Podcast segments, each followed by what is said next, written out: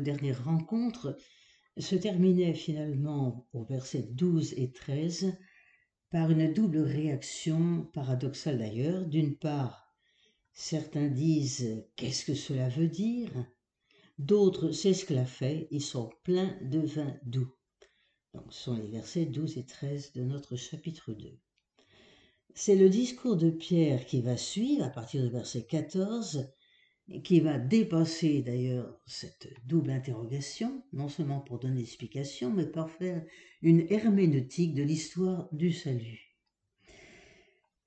Donc, du verset 14 à 36, nous allons avoir de la part de Pierre une proclamation messianique Dieu le fit et Seigneur et Christ. Trois vocatifs jalonnent son discours homme juif, homme israélite, homme frère. Verset 14, verset 22, verset 29. La preuve par l'écriture, c'est le passage obligé pour la mémoire d'Israël. Au verset 14, nous lisons Debout avec les onze, Pierre éleva la voix. L'orateur, Pierre, va donc communiquer l'événement de la Pentecôte. Et là, en quelques versets, Luc nous livre un condensé théologique de l'œuvre salvifique dans laquelle il distingue le rôle de chacune des personnes divines. Le Père au verset 33, l'Esprit Saint au verset 17-18, le Fils étant bien sûr l'acteur ou le personnage principal.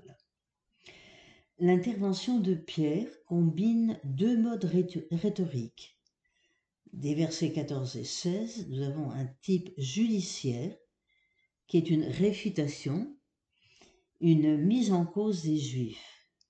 Puis on a les versets 38 et 39, un type délibératif de discours. C'est une exhortation à l'engagement concret avec l'épilogue. Donc Pierre va décoder l'événement si tu écoutes bien. Il s'agit de savoir écouter. Ensuite, les versets 16 et 17.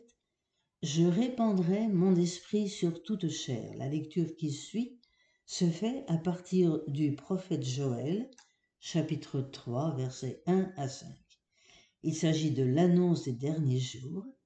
Donc, la résurrection de Jésus est relue à partir de plusieurs psaumes, psaume 16, psaume 110, Jésus est présenté comme celui qui accomplit la figure de Moïse, donnant l'Esprit Saint qui permet de vivre en perfection la Torah. Passons au verset 28. Tu me fis connaître les chemins de vie. La perspective est bien messianique à travers la figure de David. De quel roi s'agira-t-il? Dans le discours de Pierre, nous avons trois étapes. Dans le psaume 16, verset 28, David professe son choix du Seigneur comme son Seigneur et de sa part d'héritage. Dieu lui accorde une descendance. Puis, deuxième étape, le psaume 132, au verset 29 et 30, rappelle la promesse de Dieu à David, faire siéger ses fils sur son trône.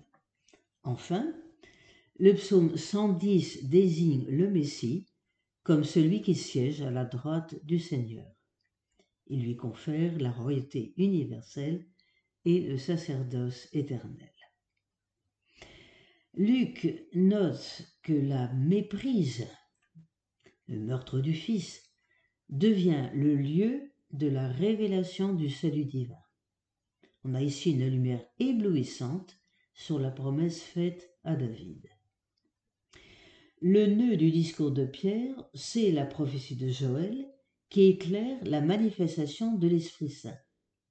De plus, ce que Joël disait du Seigneur Dieu, Pierre le proclame de Jésus Seigneur. Voyons le verset 27. Tu ne laisseras pas ton sein voir la corruption. À la lumière de l'événement de la Pentecôte, les témoins de la mort-résurrection de Jésus peuvent-ils proclamer à leurs frères israélites non seulement que Jésus est le roi Messie d'Israël, descendant de David, ressuscité selon les Écritures, mais encore que, exalté par la droite de Dieu, c'est le psaume 118, 118, il est assumé dans la sphère divine, manifestant ainsi qu'il est Seigneur et Christ, et qu'il répand l'Esprit Saint sur les fils de la promesse en ces jours qui sont les derniers. Voyons que les deux titres de Messie et de Christ n'apparaissent qu'en contexte juif. Verset 36, nous lisons Dieu le fit et Seigneur et Christ. Comprenons bien le verbe faire. Il s'agit ici non pas d'un faire au sens artisanal du verbe, mais d'une confirmation de ce que Jésus est de toute éternité, in mysterio. Ce que Dieu fait, c'est l'expression concrète de l'agir divin, efficace dans la vie des témoins comme dans celle de Jésus. Donc nous allons avoir ici un sentiment de stupeur muette devant cette découverte bouleversante. Verset 37, en effet, nous lisons Le cœur bouleversé d'entendre ces paroles, ils demandèrent à Pierre et aux autres apôtres Que ferons-nous, frères? Donc fait suite l'exhortation de Pierre. Nous sommes maintenant au verset 37 à 41. Que faire? Nous avons entendu l'interrogation, qui est une interrogation d'ailleurs tout à fait propre au peuple juif. Pierre propose à ses frères juifs d'être baptisés au nom de Jésus Messie, en adhérant à Jésus. Luc avait déjà dit en 3.13 son évangile, lui vous baptisa dans l'Esprit Saint et le feu. C'est l'Esprit qui manifeste que le salut apporté par Jésus Messie est vraiment le don qui scelle l'alliance nouvelle annoncée par Ézéchiel en 37-26. L'exhortation de l'apôtre Pierre est bien de type prophétique. Dans la tradition juive, seule la Torah est normative. De plus, les prophètes interpellent la conscience des Israélites infidèles, les invitant à la conversion du cœur. Ce sera un thème assez récurrent dans les actes des apôtres, cet appel à la conversion. Donc c'est ainsi que s'achève le discours de Pierre qui est articulé en trois parties. Versets 16 à 21, c'est une partie pneumatologique, donc dans l'esprit. Deuxième partie, 22, versets 22 à 36. Seconde partie, christologique. Et puis, versets 38 à 40, c'est une dernière partie ecclésiologique. La fécondité de la parole de Pierre va être signifiée dès le chapitre 2 au verset 47. Écoutons. Il louait Dieu et trouvait un accueil favorable auprès du peuple tout entier, et le Seigneur adjoignait chaque jour à la communauté ceux qui trouvaient le salut. Nous allons passer maintenant à ce que nous appelons dans les actes des apôtres l'assemblée des derniers jours. Nous sommes toujours au chapitre 2 et nous prenons les versets 42 à 47 qui terminent notre chapitre 2. On a donc, avec ces versets 42 à 47, je vous les lis, ils étaient assidus à l'enseignement des apôtres, à la communion fraternelle, à la fraction du pain et aux prières. La crainte gagnait tout le monde, beaucoup de prodiges et de signes s'accomplissaient par les apôtres, tous ceux qui étaient devenus croyants étaient unis et mettaient tout en commun. Ils vendaient leurs propriétés, leurs biens, pour en partager le prix entre tous, selon les besoins de chacun. Unanimes, ils se rendaient chaque jour assidûment au temple. Ils rompaient le pain domicile, prenant leur nourriture dans l'allégresse et la simplicité du cœur.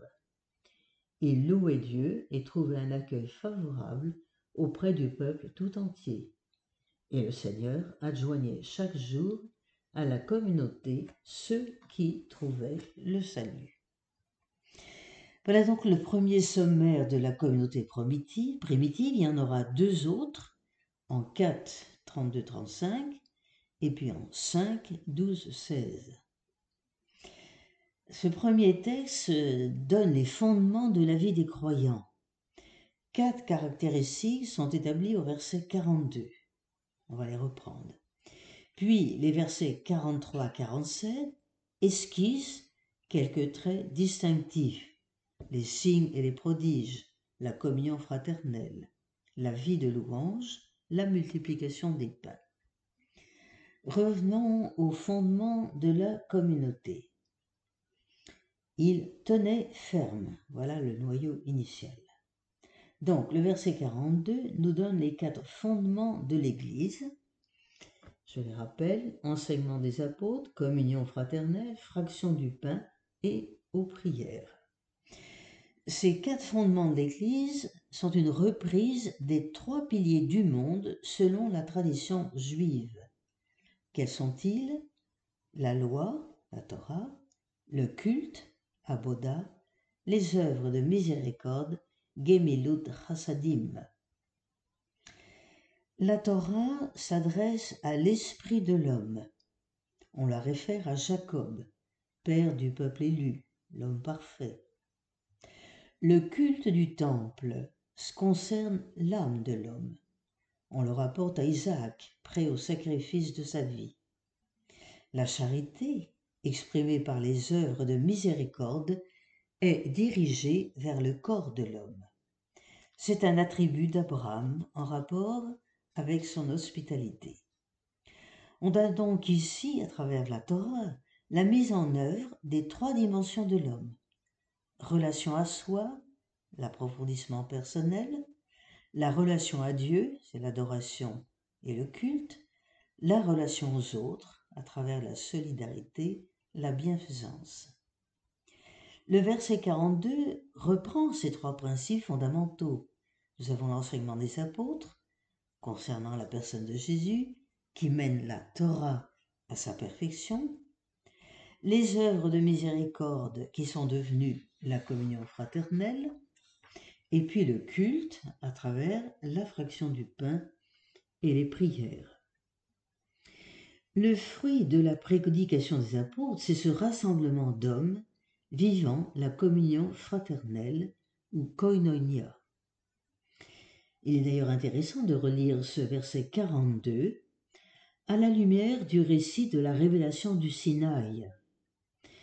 À la révélation du Sinaï, Exode chapitre 19, également chapitre 24, les Hébreux s'y trouvaient unanimes à accueillir le don de la Torah, marquant ainsi leur communion dans la foi au Dieu unique. Ce sera la première table de l'Alliance, Exode chapitre 20, des douze premiers versets.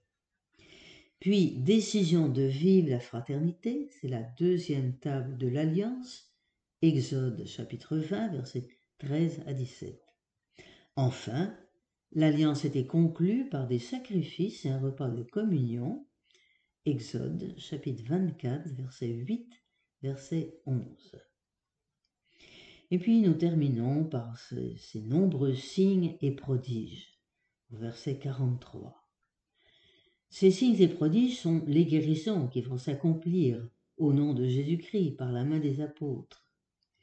La crainte, c'est la crainte de Dieu telle que nous l'avions déjà rencontrée au Sinaï en Exode 20, c'est-à-dire cette adoration de Dieu, du Dieu transcendant.